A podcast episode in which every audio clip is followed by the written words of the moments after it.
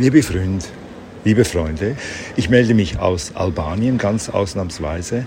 Ich wollte mich eigentlich für zwei Wochen ganz zurückziehen, aber das gelingt mir doch nicht, denn ich habe so viel erlebt in Albanien, dass ich euch gerne davon erzählen möchte, und zwar der aktuellen Weltlage zum Trotz, die ich natürlich auch hier mitbekomme. Früher hätte man in einem anderen Land am Kiosk sich eine Schweizer Zeitung gekauft, um zu erfahren, was in der Welt geschieht.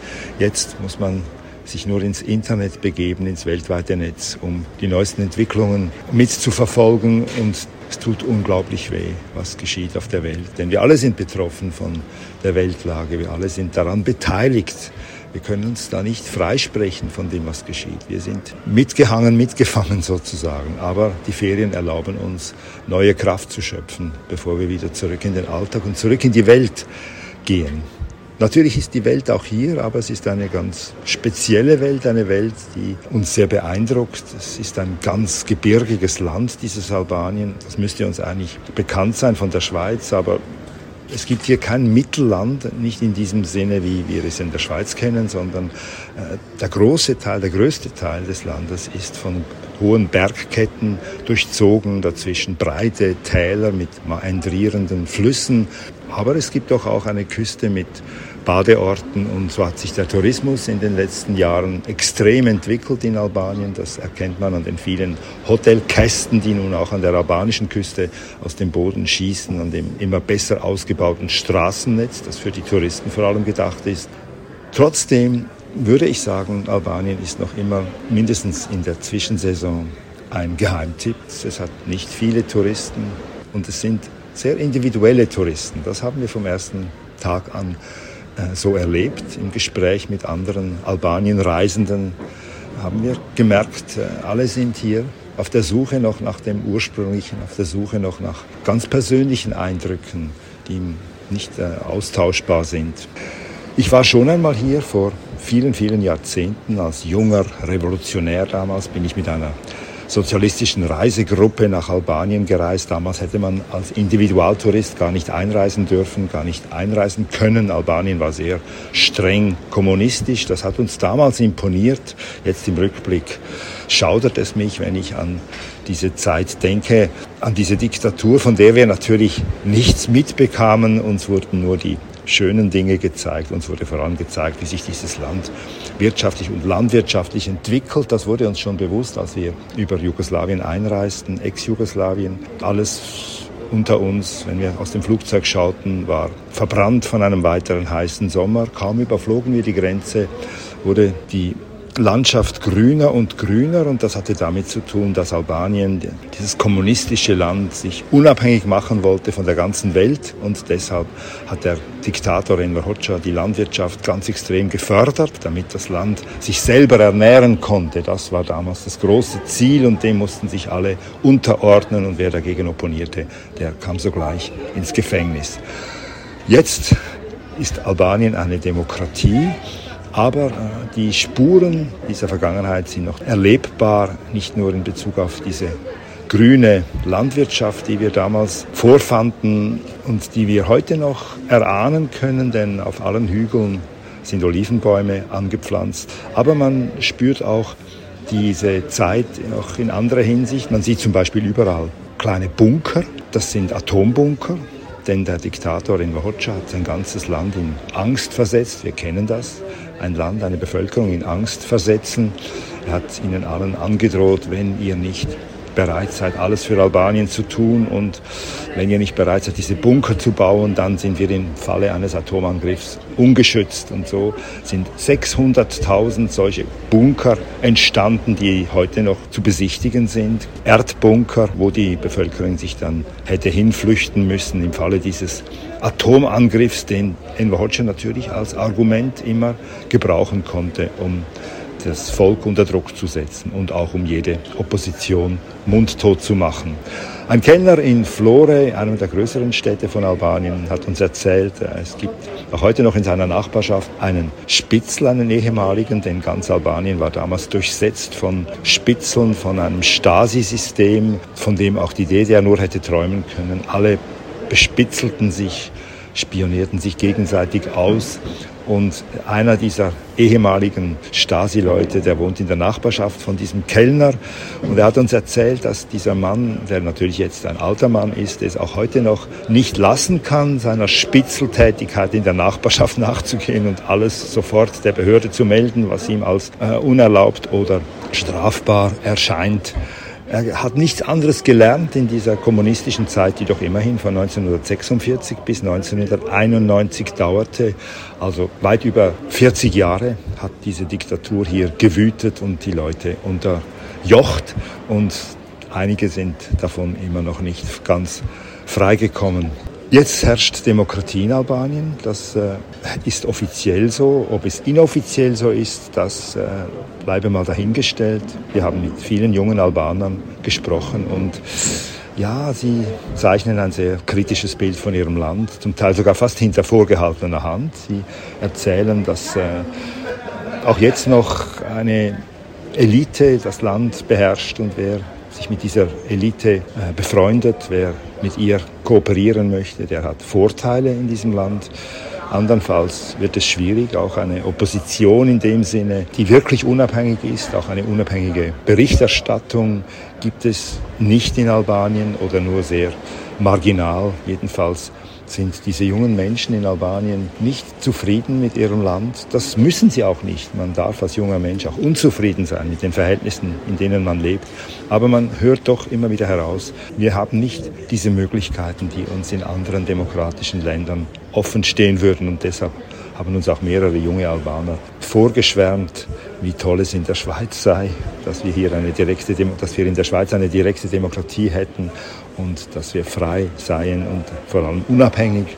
Darauf musste ich Ihnen antworten, dass genau, gerade das, diese Unabhängigkeit der Schweiz im Moment umstritten ist, dass es Kräfte gibt in der Schweiz, die dagegen arbeiten. Aber ich habe dann nicht weiter geredet, weil ich merkte, diese jungen Albaner wollten sich dieses Bild erhalten, dieses Bild von der unabhängigen und vor allem sehr demokratischen, wohlhabenden Schweiz. Und letztlich sind wir das ja auch immer noch. Viele Albaner haben natürlich ihr Heil im Ausland gesucht. Sie haben schon lange Albanien verlassen. Sie sind in England gestrandet oder haben sich dort niedergelassen oder sogar in Amerika. Wir haben mit einem Hotelbesitzer gesprochen, der äh, gleichzeitig noch in New York lebt, der hin und her pendelt zwischen Saranda und New York in Saranda unterhält er ein kleines Hotel und hat auch ein, noch ein anderes Geschäft, das er betreibt. Aber dann reist er wieder zurück nach New York. Also er pendelt nicht zwischen den Welten. Viele leben in Deutschland, wenige in der Schweiz. Das äh, wussten wir schon. Wir wussten, dass die meisten Albaner Kosovo-Albaner sind, die in der Schweiz leben. Es gibt wenig wirkliche Albaner aus Albanien in der Schweiz. Sie unterscheiden sich auch von den Kosovo-Albanern. Das betonen sie auch selber. Sie möchten doch etwas Eigenes sein. Ältere Albaner denken zum Teil fast mit Sehnsucht an die kommunistische Zeit zurück. Das kann man fast nicht glauben, aber wir haben einen Markt besucht in Albanien, in Berat, und da gab es einen Stand mit Bildern von Enver Hoxha, von diesem kommunistischen Diktator in Albanien. Er prangt immer noch auf Bildern, die man verkauft. Auf Tassen ist er sogar aufgedruckt. Also es gibt verschiedenste Souvenirs mit dem Aufdruck dieses Diktators und sie werden gekauft, sie werden von Albanern gekauft, die dieser kommunistischen Zeit mit etwas Nostalgie hinterher blicken. Sie sagen, damals gab es nicht reich und arm, sondern jeder hatte gleich viel. Man müsste natürlich dazu anmerken, jeder hatte gleich wenig, aber ihnen war wichtig eben zu betonen, dass es nicht diese Schere gab zwischen arm und reich, die natürlich der Kapitalismus mit sich bringt. Im Sozialismus, im albanischen hatte jeder Arbeit, jeder ein Auskommen, aber auf einem sehr, sehr tiefen Niveau. Das hat sich ja dann auch gezeigt, als die Diktatur gestürzt wurde, als Enver Hoxha gestorben war und auch seine Nachfolger das Land nicht mehr halten konnten. Dann hat sich gezeigt, wie arm dieses Land eigentlich im Grunde genommen war. Aber trotzdem dieses, äh, diese Nostalgie gegenüber der heutigen Zeit, dass man sagt, damals war es noch besser, Damals herrschte noch Ordnung, jetzt gibt es Drogen in Tirana, auch ein Argument, das immer wieder von älteren Menschen hervorgebracht wird, die früher im Sozialismus lebten. Damals gab es keine Kriminalität natürlich in Albanien, keine Drogen und das gibt es jetzt alles, wobei wir in keiner Weise feststellten, dass Albanien ein gefährliches Land wäre. Wirklich überhaupt nicht. Man kann hier alles liegen lassen und es wird nicht weggenommen, vielleicht in der Mitte von Tirana schon, aber außerhalb, vor allem in diesen kleinen Orten, da sind die Leute unglaublich freundlich und hilfsbereit und noch nicht verdorben vom Massentourismus, der jetzt natürlich schon immer mehr wächst. Es gibt immer mehr große Hotels an den Stränden. Es hat sehr schöne Badestrände in Albanien, aber es gibt auch immer noch das verschlafene Albanien, die kleinen Dörfer überall, die nicht sehr schön sind an manchen Orten. Da wurde einfach viel Neues hingestellt, viele billige Blöcke stehen da. Aber dann gibt es wieder andere Dörfer, sehr traditionell, mit diesen roten Dächern, diesen Steinhäusern. Und es gibt auch einige Städte, Berat und Girogastra, wo man das alles noch besichtigen kann, wie das Albanien früher einmal ausgesehen haben muss, als es noch, äh, ja, als noch eine andere Zeit war. Die albanische kommunistische Zeit hat ja vieles zerstört. Viele Kirchen und Moscheen wurden zerstört hier in Albanien. Man hat keinen Stein auf dem anderen gelassen, was die Religion betraf. Sie wurde sogar verboten. Jede Religionsausübung wurde verboten in Albanien und das ist vielleicht heute noch zu spüren. Die Menschen sind nicht sehr muslimisch. Die Frauen sind hier so unterwegs wie die Männer, ohne Kopftuch, ohne Hijab. Sie nehmen auch Positionen im Geschäftsleben ein, genau wie die Männer. Sie sind Polizistinnen, sie sind Politikerinnen, sie sind Unternehmerinnen, Insofern ist Albanien ein recht modernes Land und da hat vielleicht der Sozialismus doch etwas mitgeholfen, dass alle Menschen etwas aufgeschlossener sind als vielleicht in anderen islamischen Ländern, wo die Traditionen noch viel stärker und viel unverbrüchlicher sind. Im Moment sind wir in Himara, das ist ein Dorf, ist recht südlich gelegen, nahe der griechischen Grenze. Da sind die schönen Badeorte. Himara gehört zu ihnen, ein kleines Städtchen das auf den ersten Blick wie ein Touristenstädtchen wirkt, im Aufschwung begriffen. Wenn man dann näher hinschaut, dann merkt man, dass nicht alles so friedlich war hier in Himara. Noch vor einigen Jahren gab es hier ziemlich heftige Konflikte zwischen den Einwohnern, und zwar deshalb, weil ein Teil der Einwohner Griechen sind. Also es gibt eine starke griechische Minderheit hier im südlichen Teil von Albanien. Diese Menschen sprechen auch Griechisch und wenn man ihnen auf Griechisch antwortet mit den wenigen Brocken, die man aus Griechenland mitgebracht hat, Evkaristo, Kalimera, Kalispera, dann freuen sie sich, das zu hören.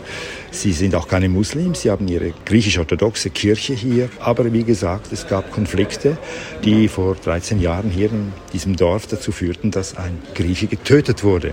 Äh, Albaner haben sich darüber aufgeregt, dass er Griechisch sprach, dass er sie mit Griechisch ansprach, weil sie nicht nett zu ihm waren, weil sie ihn beleidigt haben. Dann hat er auf Griechisch geantwortet und darauf sind sie zurückgekommen und haben ihn angefahren, so dass es wie ein Verkehrsunfall aussah. Zuerst wurde dieser Unfall auch gar nicht genügend von der Polizei untersucht, bis dann aus Tirana der Druck kam, ihr müsst das viel strenger untersuchen und dann kam dabei heraus, dass es sich wirklich um einen Mord handelt. Man hat diesen Griechen töten wollen und es auch geschafft. Warum kam der Druck aus Tirana? Weil natürlich Albanien zur EU gehören möchte und deshalb alles unternimmt, um solche Konflikte ja nicht aufflammen zu lassen. Das würde dem Image des Landes nicht gut tun, wenn hier Griechen gegen Albaner kämpfen. Man möchte die griechische Minderheit, die sehr stark ist hier im Süden Albaniens, äh, möchte man nicht behelligen, man möchte in Frieden mit ihr zusammenleben. Und das scheint auch jetzt so zu sein. Was ich doch auch noch erzählen möchte, war der Besuch in der Burg von Girocastro. Oberhalb der Altstadt von Girocastro äh, erhebt sich die wahrscheinlich mächtigste Burg des ganzen Mittelmeers. Deshalb muss ich unbedingt von ihr erzählen. Und diese Burg, die gibt es seit vielen, vielen Jahrhunderten und sie hat unendlich dicke Mauern. Ich habe noch nie eine Burg gesehen mit so dicken Mauern. Und sie ist unglaublich groß und weitläufig, erstreckt sich über den ganzen Hügel, über der Stadt der sich über der Stadt erhebt. Und äh, man kann diese Burg besichtigen, man kann auch das Museum besichtigen, das in dieser Burg einquartiert ist.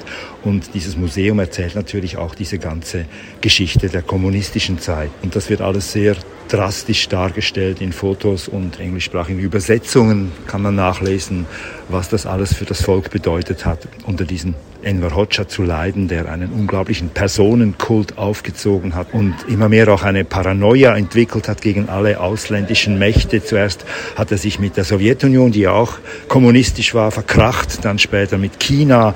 Er hat es mit allen, äh, hat er Streit bekommen oder hat er sich von ihnen distanziert, um sein Land völlig allein und autark zu regieren.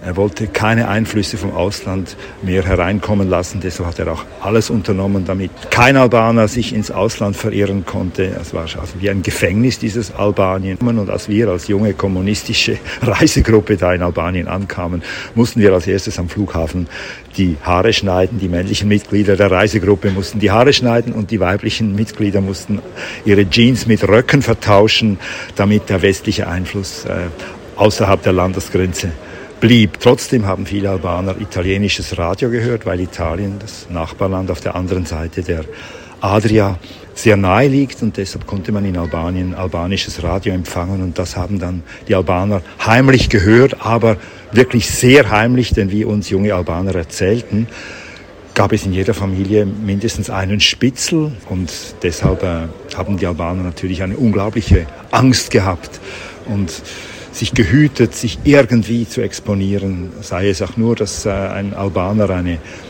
eine Kette mit einem Kreuz trug, das war schon strafbar, denn die Religionen, wie ich schon erwähnt habe, waren verboten in Albanien.